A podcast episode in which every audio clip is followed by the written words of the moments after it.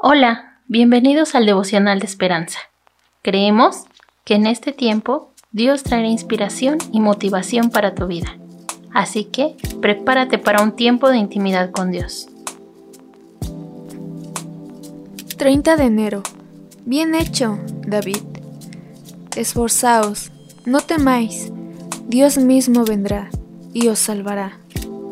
El autor nos dice, en el funeral de David Hume, elogiamos el optimismo, la perseverancia y la fe de un hombre que había padecido una grave parálisis cerebral. Durante sus 74 años de vida, las simples actividades cotidianas le habían requerido un gran esfuerzo. A pesar de todo, seguía sonriendo y ayudando a otros, y dedicó más de 23.000 horas como voluntario en un hospital y aconsejó a jóvenes en situación de riesgo. David escogió Isaías 35, del 3 al 10, para que se leyera en su funeral.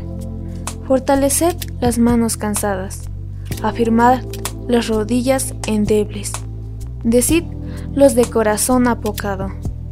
Esforzaos, no temáis, he aquí que vuestro Dios viene con retribución, con pago. Dios mismo vendrá y os salvará. Entonces el cojo saltará como un ciervo y cantará la lengua del mudo, porque aguas serán cavadas en el desierto y torrentes en la soledad. Versículo 3 al 10, 6. Esta promesa al cautivo pueblo de Israel nos recuerda la esperanza que tenemos en que Cristo volverá a buscar a aquellos que confían en Él y lo siguen. Durante sus últimas semanas de vida, David solía mostrar a quienes lo visitaban un cuadro de Jesús que tenía cerca de su cama y decía, Pronto vendrá a buscarme. Esta es la esperanza que Jesucristo da a todos sus hijos, lo cual nos llena de gratitud y alabanza a su nombre.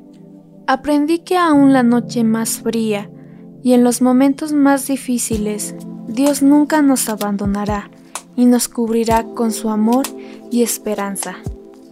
Señor, gracias por recordarme que tu esperanza es eterna y nunca nos dejarás solo, aun en mis momentos más difíciles.